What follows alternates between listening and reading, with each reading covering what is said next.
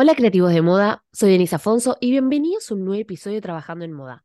Hoy tengo a, dos invitadas súper especiales. Ella es Ariana y Luciana Velotti. Ambas vienen del mundo corporativo y ayudan a personas a encontrar sus mejores versiones de sí mismos.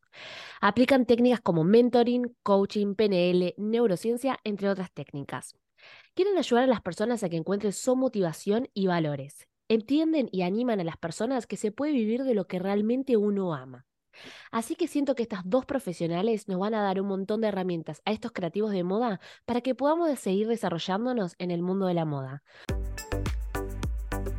Pensé que el amor por la costura y la ropa Era solo un hobby. pero hoy vivo de esto. Soy argentina y vivo en Canadá. Ya llevo 8 años trabajando en el mundo de la moda. Soy patronista digital y diseñadora de moda trabajando para el mercado norteamericano. Si bien estudié diseño de moda, mi amor y pasión por el patronaje fue mucho más grande. Decidí crear este podcast para contarte mis experiencias, mis aciertos y errores. Y además traeré como invitados a creativos de moda para que puedan mostrarte lo que es posible para vos. Este podcast es para poder inspirarte y ayudarnos entre nosotros. Si yo puedo tener la carrera de mis sueños, vos también. Soy Denise Afonso y estás escuchando Trabajando en Moda.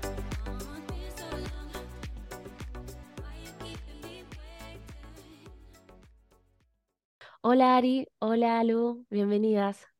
Hola Deni, gracias por esta invitación. Un placer estar con vos compartiendo este espacio y ojalá cumplamos las expectativas de, de poder ayudar. Sí, muy honradas de, de poder participar de tu podcast que nos encanta. Eh, y bueno, ojalá, como dijo Ari recién, podamos, podamos ser útiles para, para ayudar a despertar cosas distintas en las personas que te están escuchando. Gracias, chicas.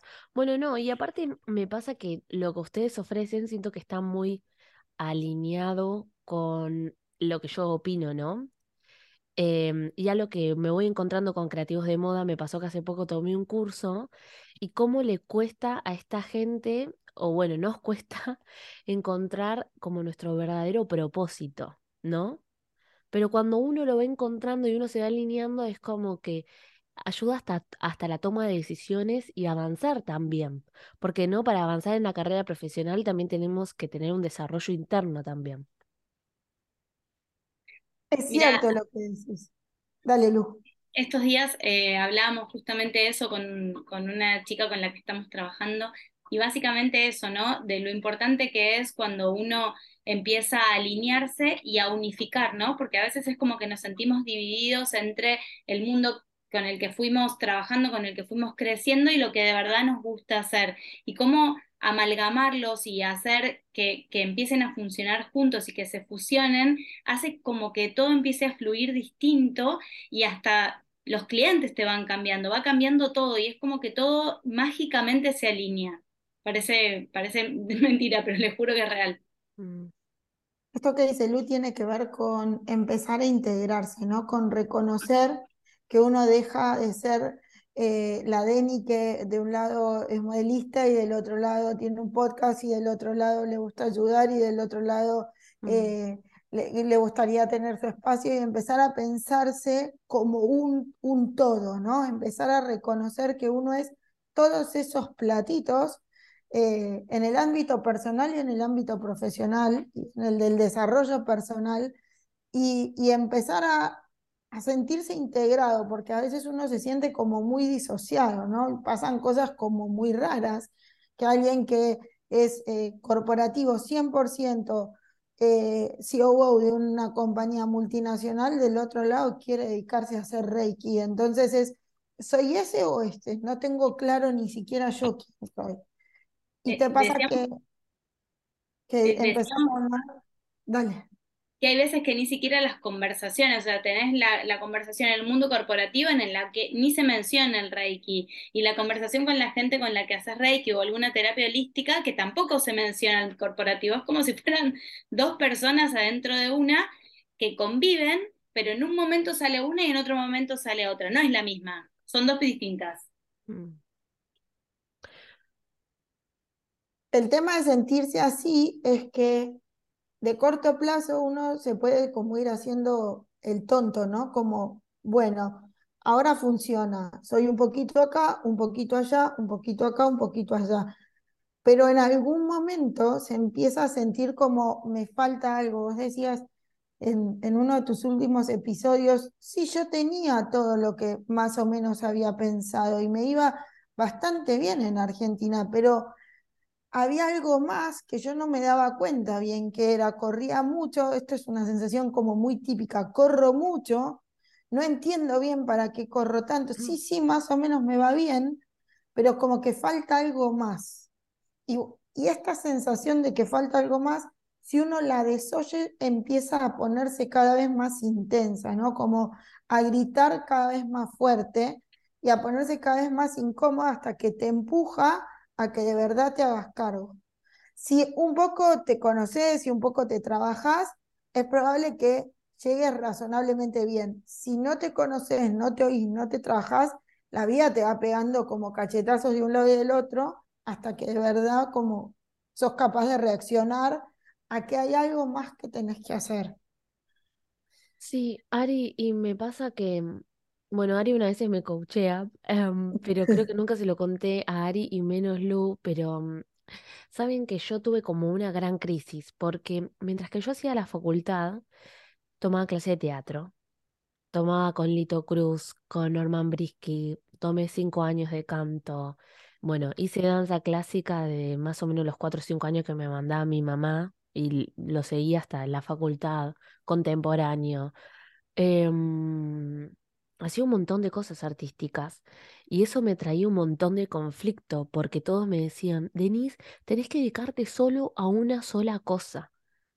Y eso me ponía súper mal porque sentía como que había algo mal en mí, de que me gustaran tantas cosas y que al mismo tiempo fuera buena porque hasta hacía obras de teatro, era, mm, hacíamos teatro Andel en Palermo, invitábamos a la gente a nuestras obras, y era como que yo lo súper disfrutaba.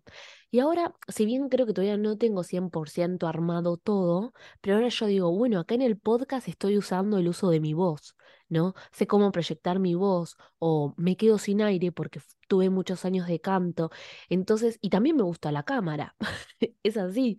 Entonces siento como que digo, bueno, al fin y al cabo es como no digo que está todo, pero como que siento que voy haciendo como una, mm, no sé, como una telarañita ahí. Es que es así, y esto es lo que nosotros llamamos integrar, ¿no? Eh, esa Denise artista hoy se suma a la Denise modelista y a la que tiene un mensaje por transmitir, que probablemente sea como la última, la última incorporación ¿no? en el consciente de todas estas herramientas, y dice, bueno, yo tengo esto, tengo esto, tengo esto, y eso es lo que hace particular tu espacio, a tu persona.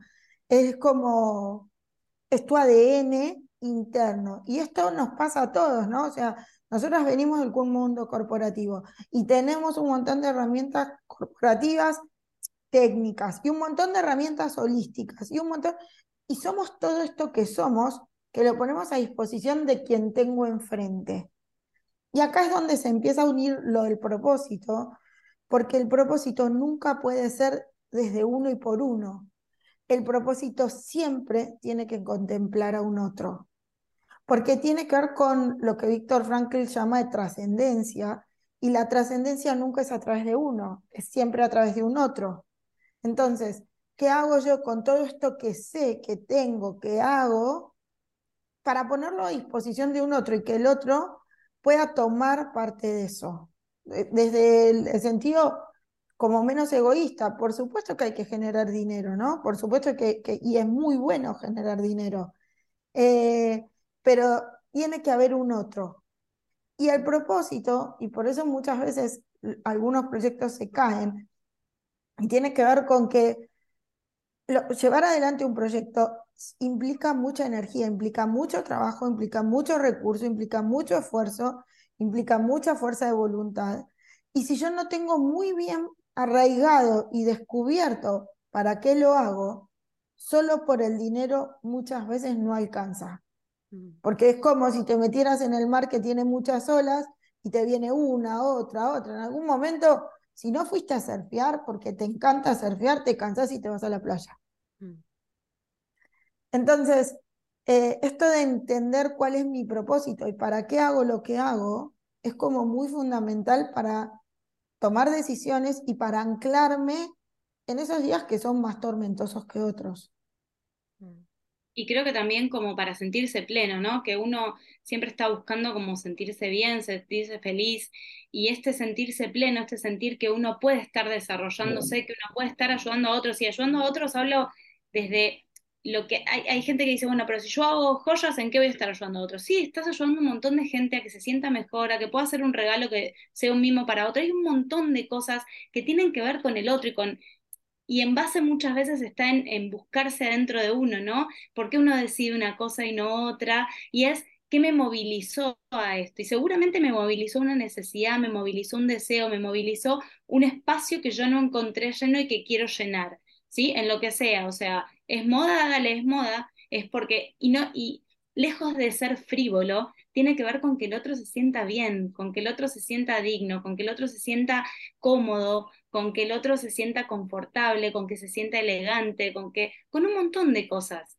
que muchas veces son las que buscamos nosotros y por eso empezamos a desarrollar alguna, alguna cosa, pero generalmente eso tiene que ver con un otro, con, ayudar a otros a que sientan eso que no pudieron o sientan eso que vos no pudiste. Y seguramente desde ahí encontrás un montón de cosas. Y cuando uno empieza como a unar esto, realmente se empieza a sentir más pleno por más que haya días tormentosos, y nosotros nos pasa, nosotros hay días que estamos trabajando a las nueve de la noche, y la verdad es que elijo siempre trabajar a las nueve de la noche, no, pero no me cuesta, no me cuesta. Realmente lo disfruto. Hay un montón de veces que se nos pasa la hora con Ari y decimos, bueno, hay que hacerle comer a las nenas o hay, o hay alguna cosa que hay que hacer y realmente se nos pasa el tiempo. Mm. No, totalmente. Yo siento que ahora que me alineé más a lo que a mí me gusta, eh, yo, por ejemplo, el trabajo es loco. A una amiga no, no me lo cree, pero yo le digo que el trabajo no me lo tomo como trabajo. Lo disfruto un montón. Obviamente que puedo tener días estresantes o lo que sea, pero lo disfruto. Es como que ah, me gusta. Me pongo música y ahí es como que estoy en mi mundo. Es que hay, un montón de gente que no lo vive. Entonces es como, dale, de verdad, ir al trabajo te divierte. Y sí, para mí el lunes no me pesa volver a trabajar para nada, amo mi trabajo. Eh, y no es que no hay días que son más difíciles, es como vos decís, hay días que son más difíciles, pero de todas maneras está bueno, pero porque el objetivo que tengo detrás es tan fuerte que no me molesta. Mm. Y, en esto... ¿Y por qué sentís que, Oario, por qué sienten que es tan difícil encontrar esta verdadera motivación o el propósito? Porque nos da terror, Denis. Mm.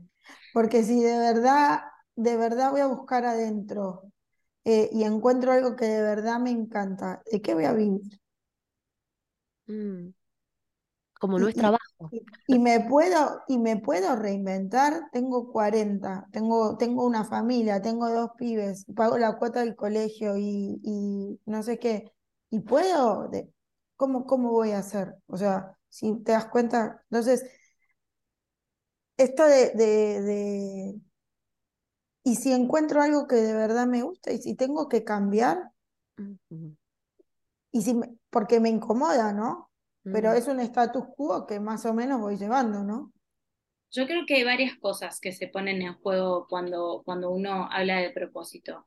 Una de las cosas principales que nos pasa es que venimos con un montón de creencias y con un montón de mandatos, incluso familiares y sociales, en los cuales está bien y lo ideal sería que trabajes en una empresa, si puedes en una empresa grande, eso te asegura un buen puesto de trabajo, un sueldo a fin de mes, el aguinaldo. Entonces empezar tenés que empezar como a mover el status quo. Pero más allá de tener que mover el status quo, muchas de las cosas que a veces nos gustan hacer no están como, no son como las bien vistas por la familia, no son las bien vistas por el entorno, no son las que uno está acostumbrado a que por ahí puedo desarrollarme.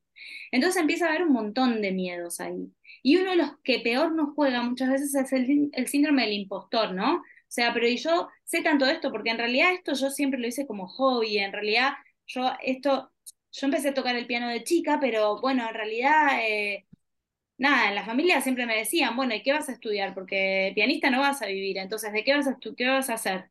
Entonces es como que empiezan a jugarse un montón de cosas. Entre esas las creencias que tenemos, propias y ajenas, ¿no? Con las que venimos, con las que venimos viviendo durante todo el trayecto hasta hoy. El problema es que ahora se empiezan como a llevar de patadas eh, todas esas creencias y toda esa estructura con lo que de verdad te late dentro del cuerpo. Y a veces lo que te pasa es que, sobre todo a las personas que están viviendo más o menos de nuestra edad, que, que están empezando a vivir el arquetipo de mitad de vida, entre los 35, 40, 45 años, 50, ponele, empiezan a pensar, ok, ya hice todo lo que tenía que hacer, pero ¿qué tengo que esperar a jubilarme para de verdad hacer lo que amo? ¿Qué tiene que Mm, pasar para que pase eso? Entonces empezás como a sentir que tenés el vaso a la mitad, o sea, ¿cómo aprovecho la siguiente mitad? Porque la quiero aprovechar. Hasta acá ya hice todo lo que tenía que hacer. Ahora quiero empezar a vivirla como quiero, como me gusta. Entonces empiezan a como llevarse medio de, piñas de patadas una idea con la otra idea. Entonces empiezo a hacerlo, pero lo hago porque me gusta. Entonces, bueno, me dedico tiempo a hacer tal o cual cosa porque eh, me gusta. Entonces, bueno, pero y de, de vez en cuando me hago un cursito y me voy capacitando, pero tampoco sé tanto, porque esto la verdad es que yo no trabajé, tengo 40 y nunca, sí, sé usar más o menos la máquina de coser, pero animarme a hacer algo por mi cuenta y es un volantazo, no sé si me animo tanto. Entonces empiezan a haber un montón de cosas atrás de eso.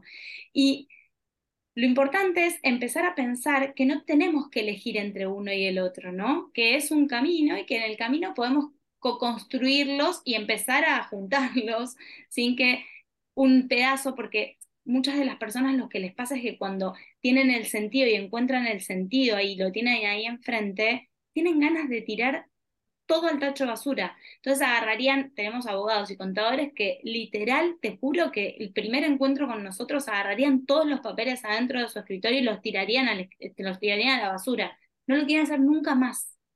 Después empiezan a encontrar un montón de cosas que sí les recontra gusta, les recontra, eh, les recontra sirve, pero no es a eso a lo que se quieren dedicar toda la vida. Pero sí les hace ese diferencial, eso que decía antes, todo ese know-how vos lo tenés adentro. El tema es empezar a encontrar esa amalgama de colores que hay entre donde estoy y donde quiero estar. Nosotros usamos mucho una, una metáfora de, del GPS y usamos como el GPS de tus sueños, ¿no? Y es, tiene que ver con empezar a pensar a dónde quiero ir. Es como el, el, el GPS del celu, ¿sí? O sea, vos cuando abrís el GPS de tu celular, lo primero que te dice es, ok, decime a dónde vas, cuál es tu destino. Entonces empezar a pensar cuál es el objetivo, que no quiere decir que vos en el objetivo vas a ir al día si vas a estar en medio segundo, la verdad es que no vas a estar en medio segundo, una vez que pusiste a dónde vas a ir, tenés que poner a dónde estás. Y después vas a elegir cómo vas a llegar, porque después tenés un montón de opciones, o sea, si quiero ir de acá a no sé, a cualquier lado, a Canadá, porque quiero ir a trabajar con vos, Denny, la verdad es que me voy a tener que planificar el viaje, entonces, ok, ¿cómo voy a ir hasta Canadá? ¿Voy a ir en auto?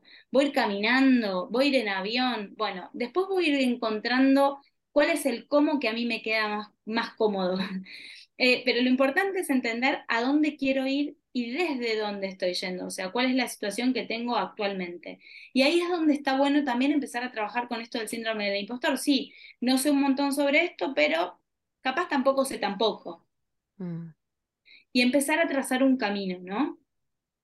¿Qué vas a decir, Y Ari? hacer foco, hacer foco en lo que sí quiero. Claro. Porque estamos, cuando estamos muy incómodos, sabemos todo lo que no queremos más. Yo no quiero tener un jefe más así, yo no quiero tener que ir a trabajar los sábados, yo no quiero eh, tener mails toda la noche para responder, yo no quiero, yo no quiero, y tengo una lista enorme de todos los que yo no quiero. Mm.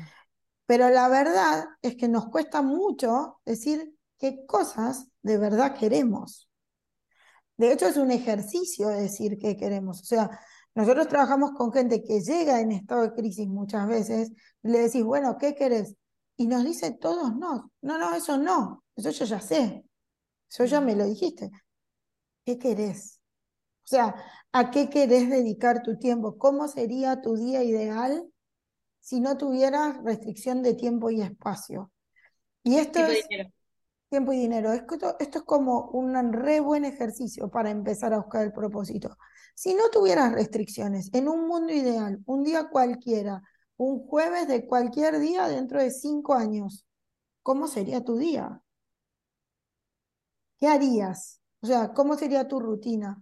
¿cómo sería tu trabajo? ¿Estarías con una compu? ¿Estarías con, con un maniquí? ¿Estarías en un desfile? ¿Estarías preparando el desfile? ¿Estarías asistiendo al desfile? Mm. ¿Estarías haciendo qué? ¿Planificando qué? Porque la gente normalmente te dice, yo quiero viajar. Muy bien, pero con viajar otra vez no se te llena el alma, salvo que me digas yo soy un blogger de viaje. Entonces se te llena el alma y está súper bien. Pero si no sos un blogger de viaje y tenés otra cosa, viniste a hacer otra cosa a este mundo, está súper bien viajar, pero ¿qué te va a llenar el alma? Ok, ¿querés viajar? Ok, ¿y qué vas a buscar? Bueno, voy a buscar telas. Teníamos una cliente en algún momento que hacía zapatos y hizo un viaje al sudeste asiático y fue buscando telas para sus zapatos. Usaba, tejido para los zapatos. Combinaba cuero, pero usaba tejido y hizo toda una investigación sobre trabajo eh, autóctono y cómo esos tejidos autóctonos podían ser aplicados en los zapatos para replicar el modelo acá. Hizo todo un análisis en Camboya en su momento. Entonces, es esto, ¿no? Y, otra vez, en este ejemplo que te cuento de esta chica, eh, el propósito tenía que ver con meter cosas originarias adentro de su calzado.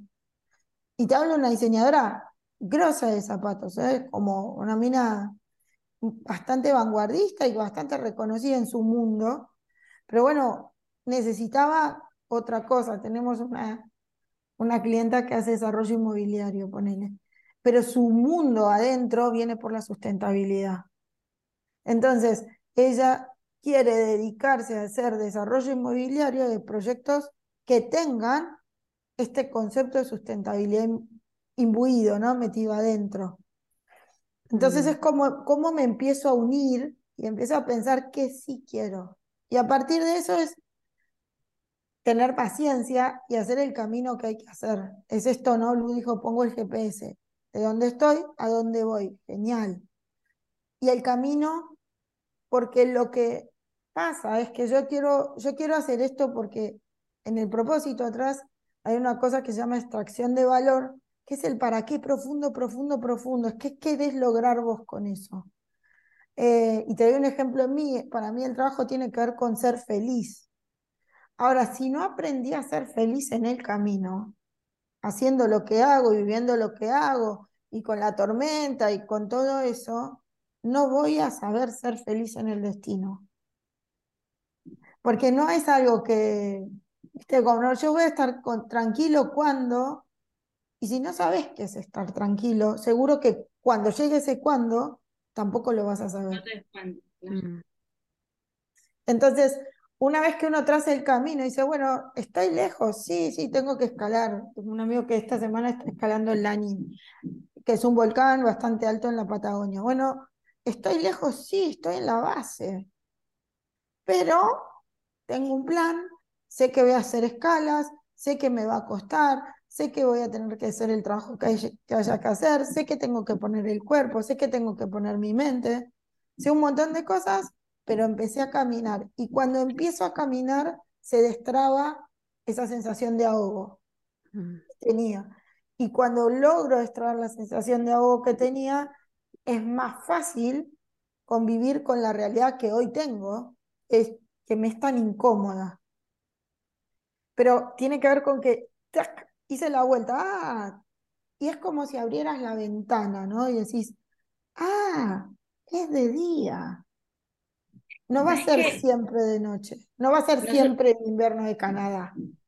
Mm. Nosotros usamos una analogía para esto de, de empezar a ver lo que sí, lo que sí me gusta, que tiene que ver con, y seguramente te pasó en algún momento, con cuando estás trabajando en relación de dependencia y trabajas para una empresa y decidís que vas a cambiar de trabajo. Entonces te pones a buscar un trabajo y un día te conseguiste un trabajo. Mm. El día que te conseguiste ese trabajo, vas a tu jefe y le decís, mira, yo en 15 días te voy a dar 15 días para que busques a alguien porque en 15 días voy a dejar de venir a trabajar porque, nada, me conseguí otro trabajo y yo ya me voy. Mm. Ese trabajo, ya cuando buscaste trabajo, es porque estabas hasta acá. Te levantabas a la mañana y decías, otra vez, de verdad, tengo que ir a ese trabajo. Otra vez tengo que ver a toda esa gente que ya no soporto más. Y resulta que el día después de que vos eh, le dijiste a tu jefe me voy, empezás a decir, ¿sabes qué voy a hacer? Como yo ya no voy a trabajar para allá muy seguido, voy a ir a decirle a fulano, con el que ayer no quería tener tanta relación, que por qué no vamos a comer a tal lado, porque la verdad es que está buenísimo yo ya no voy a ir por ahí, así que tengo que aprovechar estos últimos días. Y sabes qué, ya que voy, voy a, voy a pasar a comprar las facturas, porque así desayunamos todos juntos, porque son los últimos días y qué sé yo. Entonces es, empezás a, a encontrar todo eso bueno que hasta un minuto antes no lo veías, hasta Mm, un día antes no estaba ahí, porque realmente estaba saturado por un montón de razones. Lo que mm, no significa es que todas esas, esas razones por las que estaba saturado y que son súper válidas, eh, no significa que no haya ninguna que esté para rescatar o que haya alguna que yo diga, a ver, esto quiero, quiero que me siga pasando en mi siguiente trabajo. mm, quiero ver cómo sigo construyendo este pedazo, este, un equipo de trabajo, quiero ver cómo hay algunas cosas que uno siempre tiene para rescatar, ¿no? Para empezar a pensar, bueno, esto sí lo quiero, esto no, pero esto sí. Entonces, empezar a pensar esto como desde, ok, este, esta vida que tengo hoy, este día a día que tengo hoy, no es eterno, porque cuando le ponemos el mote de eterno pesa un montón. Entonces, cuando yo empiezo a decir, ok, cuando yo tengo un norte digo, ok, puse en mi GPS cuál es mi destino y estoy poniendo en dónde estoy, es porque voy a empezar a caminar para ahí, eso ya me saca del lugar en el que estoy encerrado, porque tiene una fecha de caducidad. Llega un momento que eso se va a vencer.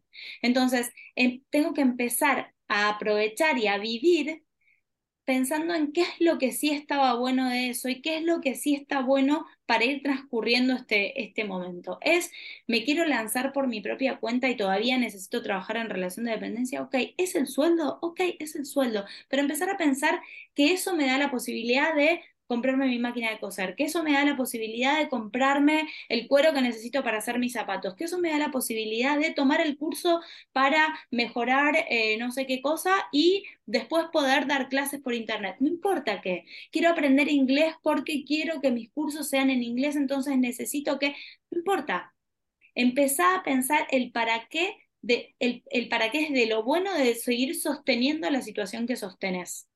mm, en el transcurso del tiempo, ¿no? Para, para ir cambiándola, pero ir cambiándola desde lo que decía Ari, desde empezar a vivir el valor que hay detrás de hacer lo que querés hacer, desde el día que, que encontraste ese valor, empezar a ver cómo lo podés vivir en el día a día.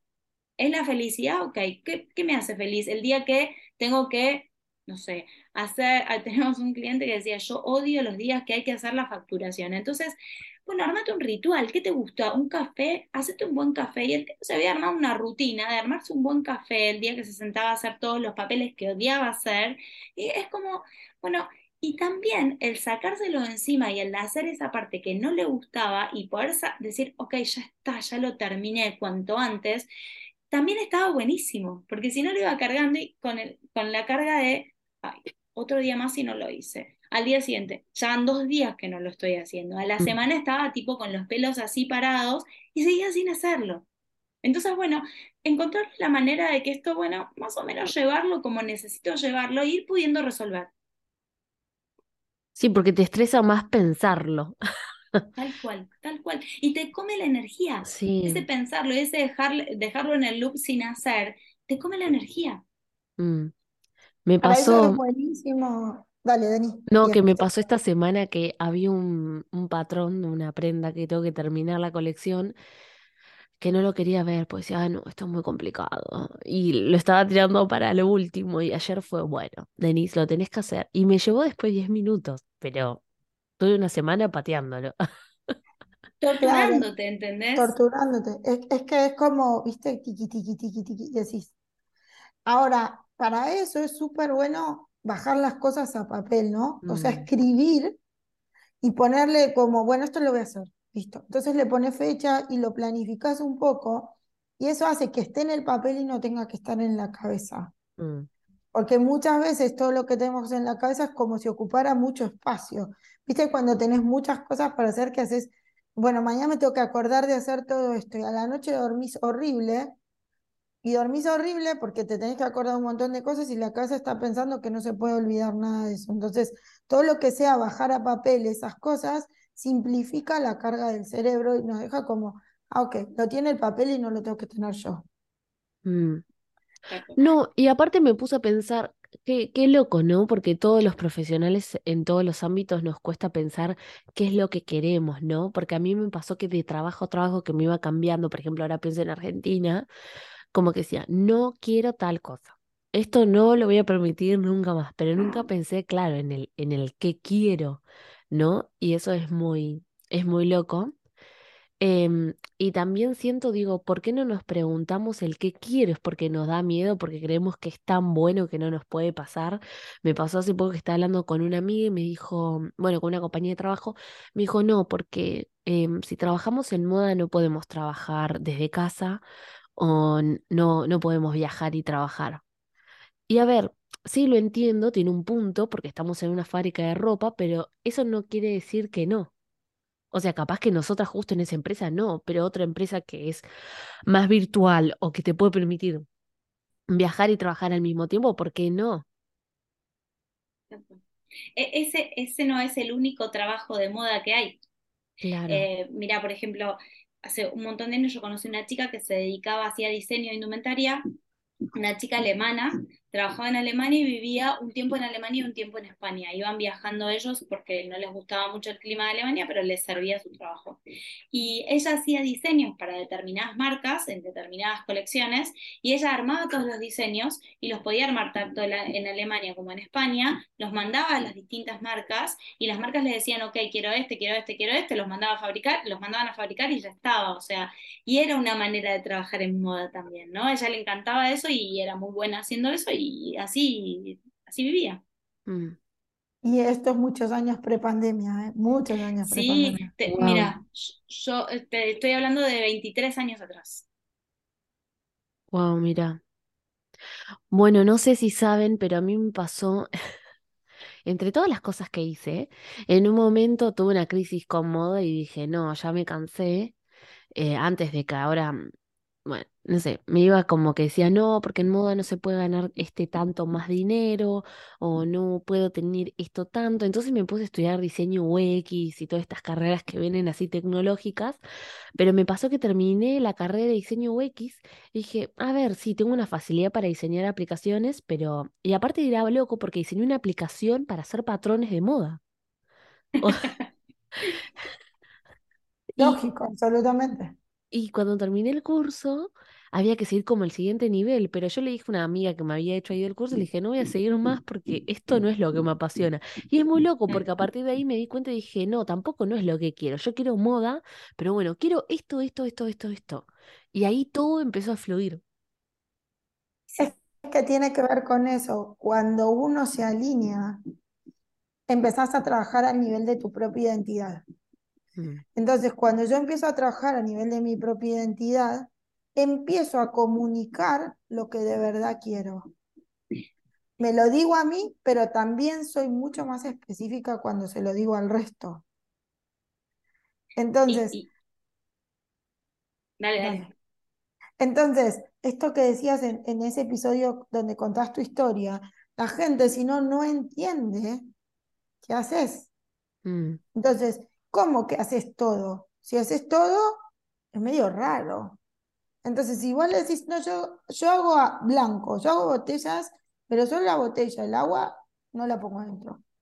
La gente tiende a pensar, ella hace botellas y lo registra en la cabeza y hace botellas. Entonces, eh, el mundo es como si alinea, ella hace botellas. Y muchas veces, y esto nos da mucho miedo, menos es más. mm, Hacer menos, concentrarnos más, ser mucho más específica en lo que hacemos, hace que nuestra comunicación con el mundo sea virtual o sea con otras personas, sea que me busco otro trabajo o busco clientes, sea mucho más directa. Mi mensaje se alinea y todo sale como más derechito. Deni, a mí me quedó algo de lo que mencionaste recién, de esto de no puedo ganar tanto dinero haciendo tal o cual cosa. Y no importa cuál es la cosa que estés haciendo, ¿sí? En tu caso es moda. Eh, y de hecho en moda tenés un montón de, de, personajes, pero empezar a pensar si esto es realmente cierto. Nadie, nadie, nadie, nadie en moda gana mucho dinero. Trabajando en moda gana mucho dinero. No, Porque probablemente no sea tan cierto. Y esto mm. sirve para todos, ¿sí? O sea, es moda, hablar de lo que quieras, me da lo mismo. Eh, a todas las personas nos pasa lo mismo, ¿no? Pero de verdad nadie, nadie, nadie gana mucho dinero. ¿Qué tiene que hacer? ¿Qué hizo para ganar mucho dinero trabajando en moda? Entonces, empezar a pensar en que algunos sí pudieron, si alguno pudo, ¿por qué yo no voy a poder, ¿no? Y empezar a pensar cómo modelar a esas personas que nos hagan un poco esto que, que hablamos más de una vez por, por donde nos conocimos y qué sé yo, que tiene que ver con empezar a abrir los canales de abundancia, empezar a pensar de manera abundante y no de manera escasa, y empezar a pensar que sí se puede, que sí hay gente que lo logró y que si esa gente lo logró, yo también lo puedo lograr. O sea, empezar a pensar qué empezó a pensar, qué empezó a mirar, qué empezó a hacer distinto para poder realmente hacer esa diferencia, que no es el común, estamos todos de acuerdo. Pero hay muchas personas que cuando empezás a verlo, no hay una, no hay dos. No, pará, pero fulano también. No, y mengano también. Y cuando vas avanzando, tenés un montón. Bueno, ¿por qué yo no puedo ser parte de ese montón? Porque generalmente sí podemos. Y muchas veces lo que nos pasa es que sentimos como que no somos lo suficientemente disruptivos para la industria, ¿no? O sea, esto que hago yo lo hace fulano, lo hace mengano, lo hace perengano. Ok, perfecto. Es cierto pero tu background lo tenés solamente vos. Y lo disruptivo, generalmente, y esto sobre todo para la gente que tiene una brecha muy grande entre lo que sabe hacer y lo que le gusta hacer, lo disruptivo no llueve de una nube. No es que viene una nube, llega, te llueve y te saca una idea maravillosa y ya está. Lo disruptivo viene de industrias distintas que van empezando a trabajar con algo en particular y tienen una solución y cuando yo la empiezo a mirar como solución para mi, para mi industria, ayornándola un poco, haciendo esto o lo otro, es disruptivo para mi industria. Y son cosas que a veces se vienen haciendo hace mil años en otra industria. Mm. Y que a mí, al venir de otra industria, al pensar diferente, al tener otro background, me permite ayornarlo a mi industria y hacerlo distinto. Y no nos damos cuenta, pero tenemos muchas veces muchos diferenciales. Es esto que vos decías, yo estudié eh, danza y canté, entonces mi gestión del micrófono es distinta que la de otra persona que tiene un podcast. Mm. Porque me gusta la cámara, porque estoy acostumbrada a la cámara, porque sé manejar mi voz, sé proyectar mi voz, y es distinto a otra persona. No, incluso también las personalidades, ¿no? O sea, cada profesional va a ser diferente hasta cómo se maneja. Por eso trabajar a nivel de identidad y de qué cosas yo necesito para ser ese otro que quiero ser, ¿no? O sea, yo quiero, tengo un propósito, ok, lo identifico, o más o menos va para ahí. Y otra vez, Víctor Frankl habla del propósito y dicen, a ver, ok, si no conoces tu propósito de vida, yo vine en este mundo a salvar animales, no lo sabes, ok, no hay problema. Tu propósito para este proyecto, para esto, ¿cuál es? Y si es a corto plazo, no importa, no importa, vale bien. Después vamos a ir construyendo como más, más escalones.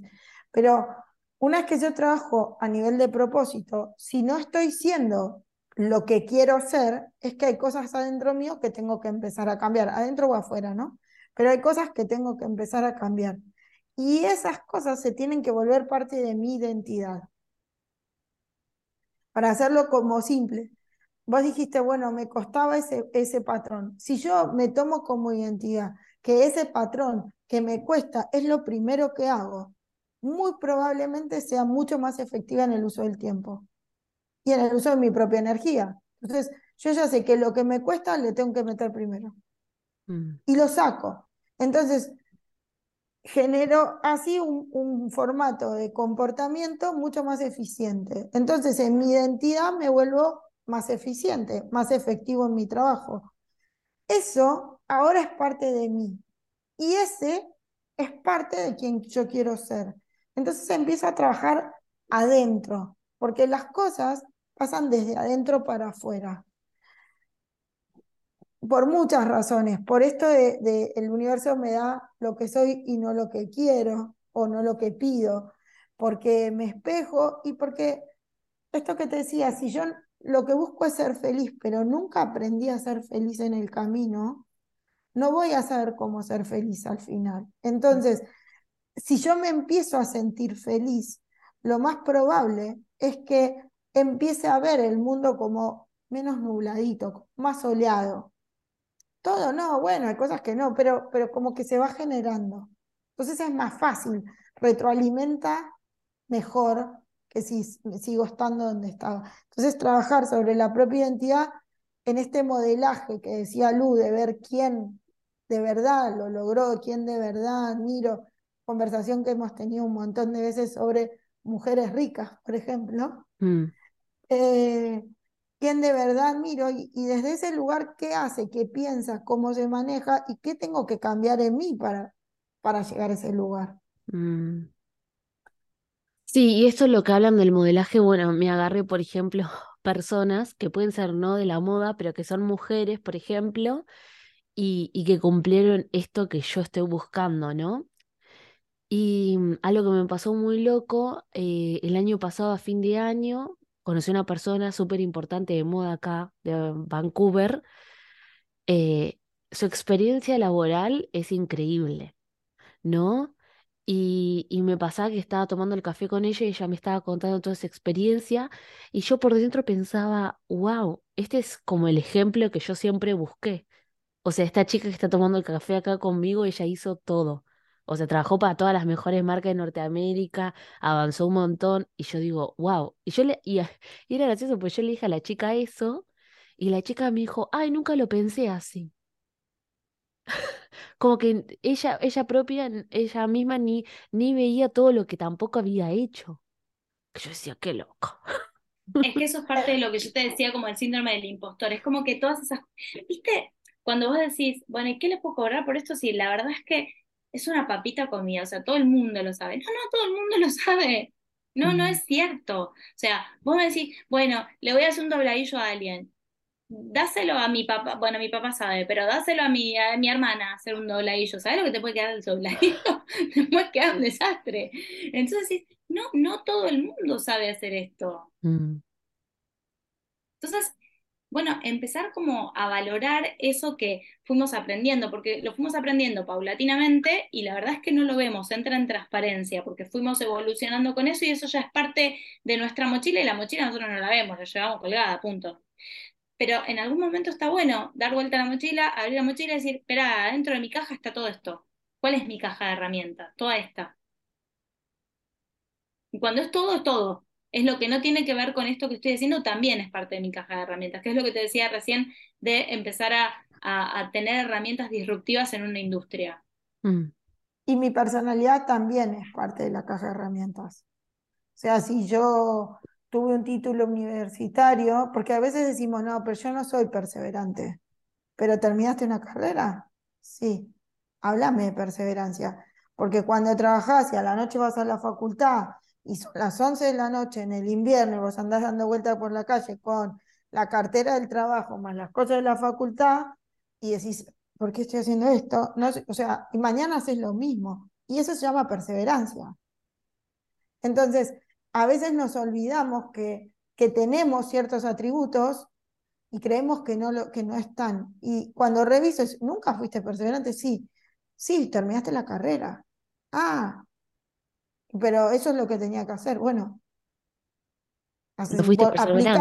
aplicarlo a tu dieta si lo que querés es bajar de peso, porque si lo hiciste durante cinco años para terminar una carrera universitaria, seis o siete, lo que te haya llevado, y lo conseguiste, sabes cómo hacerlo.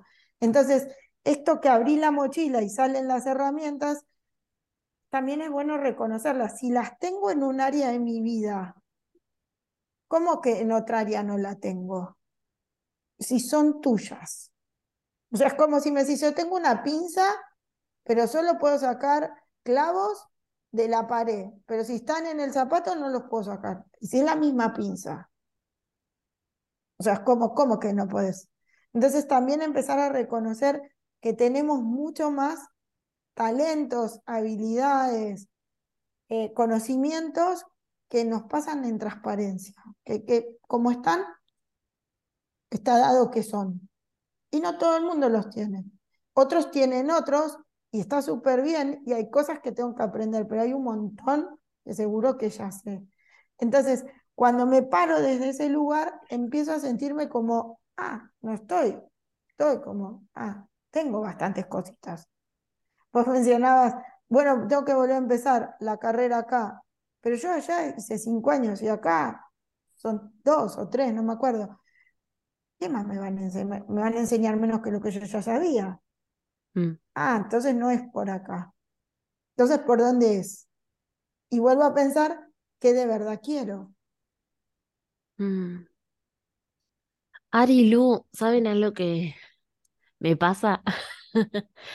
Eh, para ir terminando, pero mm, me pasa que, bueno, estoy en un momento en mi vida que siento que logré un montón de cosas, pero quiero más. Me encanta.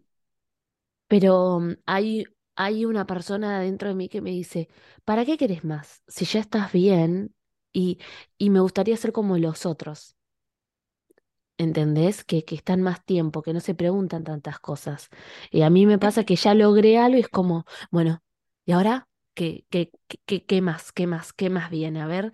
Y yo digo, ay, por un momento quiero no pensar. Yo decía en una época, trabajaba mucho y trabajaba en un edificio que el sereno miraba las cámaras, ¿viste? Tenía las cámaras puestas y cuando yo salía a la noche yo me encontraba el tipo que lo único que hacía era mirar las cámaras. Yo decía, yo quiero un trabajo como el del tipo, ¿entendés? Que está, solo mira las cámaras. Eh, y no, de verdad no quiero un trabajo como el del tipo. Eh, y creo que alguna vez lo hablamos. Es esto de reconocer que la vida es un camino y que en ese camino parece que llegué a algún lado, viste como subir una montaña, viste que si alguna vez escalaste, cuando escalás, parece que llegás y, todavía después ves que falta otro tramo y otro tramo. Y, y decís, bueno, vale, ¿cuándo voy a llegar? Y a veces ves como, ah, ahora llegué a la cima de esta, bueno, ahora tengo que ir por otra.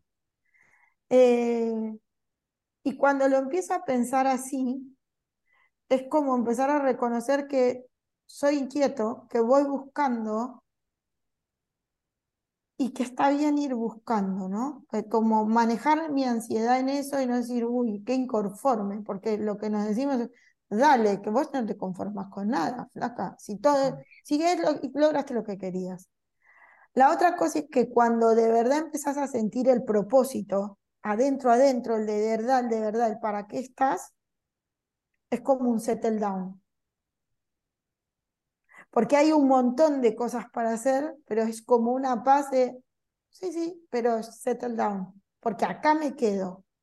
Siempre no, pero un rato me quedo. Por lo menos así es mi experiencia, no sé, Lu. Mira, yo de lo que decís tomo dos, tres cosas. Mm. Eh, la primera es que generalmente estamos educados, por lo menos en, Argentina, y, vos naciste en Argentina, y la ambición es como una mala palabra, o sea, ser ambicioso es como malo. Mm. No está bien ser ambicioso, mm. al final no te conformas con nada, que era lo que decía Ariel recién. Y la verdad es que la ambición no está mal. O sea, es como decir que vos haces eh, un pollo que te sale riquísimo y sabes que te puede salir mucho más rico porque a tu prima le sale genial, y vos decís, no, pero yo me quedo acá porque mejor le sale mejor a ella, yo no lo voy a mejorar. Dale, vos tenés la ambición de hacerlo más rico. Entonces le decís a tu prima, ¿qué le pusiste? Y sabes qué, le puse un poquito de pimentón. Dale, voy a probar con el pimentón, obvio. Y eso es ambición. Lo que pasa es que en la creencia popular, la ambición es como malísima palabra. Tachale la doble así, no vengas más. Y en realidad no es malo. Y la ambición la tenemos para todas las cosas, ¿no? Ir creciendo y no conformarnos con que esto es lo mejor que podemos hacer. Porque querer más es saber que tenemos más tela para cortar. Y si tenés más tela para cortar, ¿qué la vas a dejar ahí para tirarla a la basura? No, aprovechala. ¿Qué haces con la tela que te sobra? ¿La tirás? No, la aprovechás, haces otra cosa. Esto es lo mismo. Esto por un lado, ¿no? Desde, desde la ambición y desde, desde el conformismo. Pero hay algo que es más complejo que esto, que desde la biodecodificación,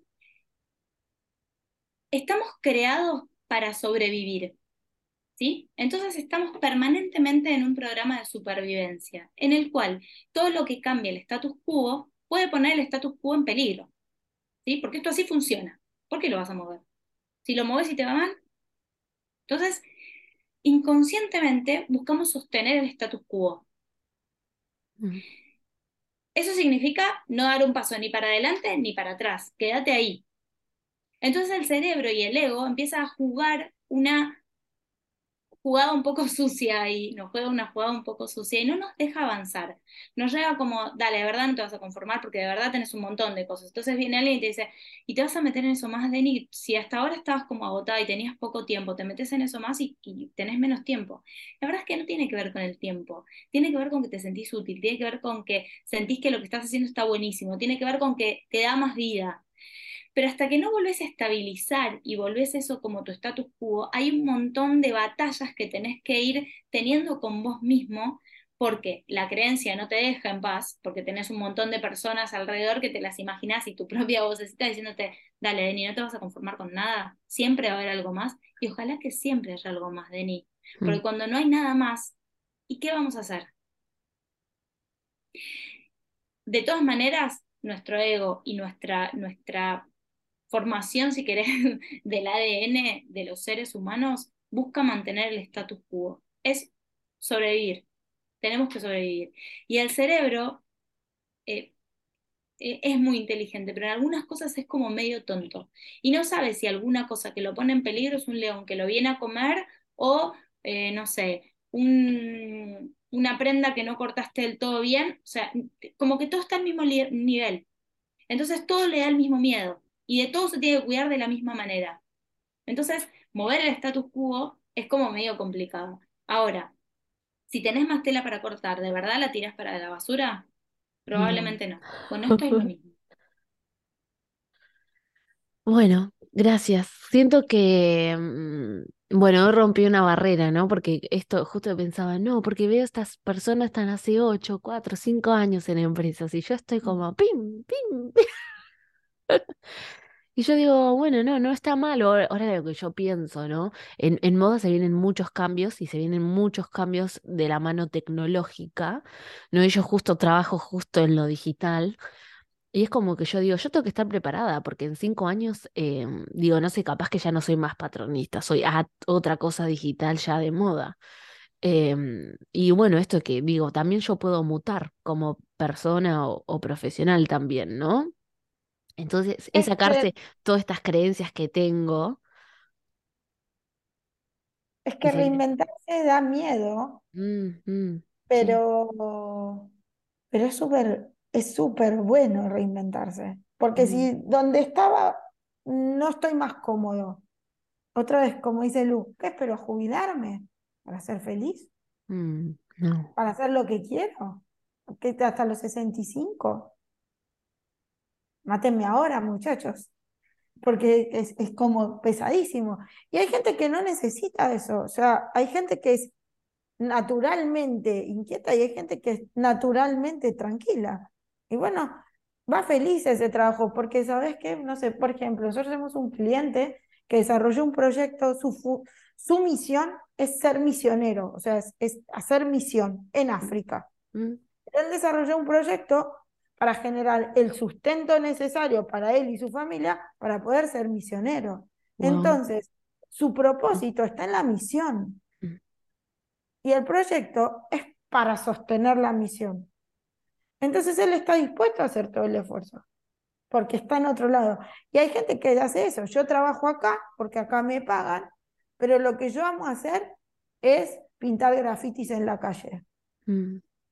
O sea, y eso es lo que yo amo, pero en este trabajo a mí me pagan, me dan los tiempos, puedo comprar los aerosoles y, soy artista callejero, qué sé yo. Es como, es que es de cada uno, es como ese relato del pescador que, que se levanta en la mañana, saca su balsa, va a pescar, pesca unos pescaditos, vuelve a su casa, cocina los pescaditos, almuerza con su señora, vuelven, vuelven los chicos del colegio, se va un ratito más a pescar, vuelve.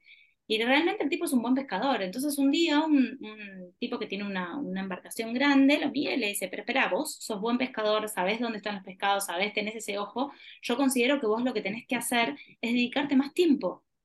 Dedicarte más tiempo para poder eh, de verdad hacer más dinero y así vivir mejor. O sea, una vez que ya estabilizaste, después puedes poner a tal o cual a, pescar y vos ya tendrías más tiempo para vos y no sé qué, y entonces eh, así podrías disfrutar más de tu familia, más de las cosas que son importantes para vos. Y el tipo le dice, por, eh, a eso que decía Ari, el tipo le dice, sí, está buenísimo, pero yo de mi familia disfruto hoy. Vos lo que me estás proponiendo es que yo deje de disfrutar a mi familia para que vuelva a disfrutar más adelante mi familia. O sea, para mí no tiene sentido.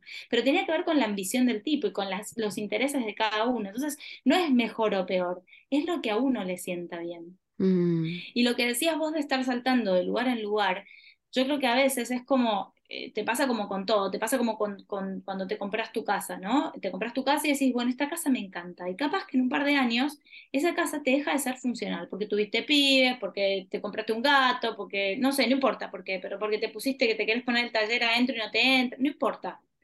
Esa casa deja de ser funcional para, para el avance que vos fuiste haciendo, ¿no? Y te digo esto como analogía. Y en un momento te compras una casa en la que no te pesan los años, van pasando los años y vos seguís sintiendo que tu casa es acogedora, que tu casa es linda, que le modificaste el baño y que está perfecto, y que te cambiaste el sillón y está bien. No es que está bien ir mudándote o está mal ir mudándote, o sea, es de acuerdo a tu necesidad.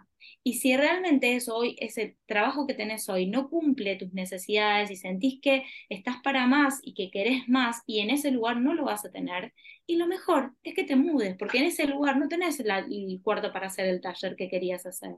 Entonces, ok, sí, te vas, es inexorable que te mudes, un poquito más acá, un poquito más allá, te vas a terminar mudando. Ahora, empezá a pensar en dónde te quieres mudar. Y ahí no, no, significa que eso va a ser eterno, porque ninguna cosa es eterna. Esto que te decía antes de ponerle esos motes de esto voy a hacer toda la vida, es re pesado. Pensar, yo solamente voy a hacer patrón, eh, voy a hacer patrones toda la vida y capaz que te pesa pensarlo así. Pero los patrones, como decías recién, no necesariamente van a ser siempre igual y capaz te encanta y tenés que empezar a pensar cómo te vas a ayornar a lo que viene tecnológico para seguir haciendo esto que amas. Mm. Y no está bien o mal, es lo que te decía recién, es como comprarte una casa. Y si te compraste una casa, y no quiere decir que en esa casa tenés que vivir eternamente y que esa casa que hoy amas, el día de mañana no sientas que no es la casa que querés en ese momento o que esa casa que te compraste hace cinco años y vos decís, ¿sabes qué? Ahora quiero una casa con pileta y parque. Y está mal. Y llega un momento de la vida que, que a nosotros nos pasa con nuestros papás que tenían una casa enorme y en un momento se encontraron ellos dos viviendo en una casa grande y ya no querían vivir más en una casa grande. Mm. Querían vivir cómodos, pero no necesitaban tener dos cuartos de más para Ariana y para mí, porque nosotros ya no íbamos a volver ahí. Entonces es es el periodo de vida que estás viviendo y es entender y empezar a escucharse a uno, ¿no? Esto, esto me parece lo importante. No importa si hay gente que está en un trabajo 20 años, capaz que está bien para él o para ella, o capaz que no está bien pero no se anima a dar el salto. Mm. sí, las necesidades y propósitos de cada uno según la etapa de la vida también uno va cambiando. Tal cual. Mm. Y el propósito también va cambiando. También. Y el objetivo también va cambiando, porque es esto, nosotros estamos acostumbrados a trabajar planeando a 10 años. Ah, 10 años parece eterno. ¿Y cuando llegamos qué? ¿Y ahora qué? Ya llegamos, paramos, acá nos quedamos. O, o voy a volver a planificar a los próximos 10 años. Mm. Nosotros esto lo esto decimos que es como el dinero, ¿viste? Cuando vos tenés un trabajo y decís, bueno, yo quiero que me aumenten el sueldo. Y empezás a ganar más plata y decís, bueno, porque con esta plata me viene súper porque voy a poder viajar, voy a poder hacer esto, voy a poder hacer... Y en un momento fuiste elevando tu nivel de consumo y esa plata de nuevo no te alcanza. Sí, total. Bueno, esto pasa siempre, con todo, ¿no? Mm. Esto que nosotros le decimos a las personas cuando nos ponemos objetivos, nuestro, nuestro primer encuentro trabajamos y ponemos una especie de objetivo sobre algunas cosas. Y nosotros decimos, ojo, porque cuando sientas que llegaste a ese objetivo, vas a sentir que te falta más. Y decimos, es como cuando empezás a correr. Empezás a correr y decís, ok, yo nunca corrí nada, entonces voy a empezar con tres kilómetros. Yo en dos meses quiero estar corriendo tres kilómetros. Y capaz a los dos meses y medio estoy corriendo los tres kilómetros.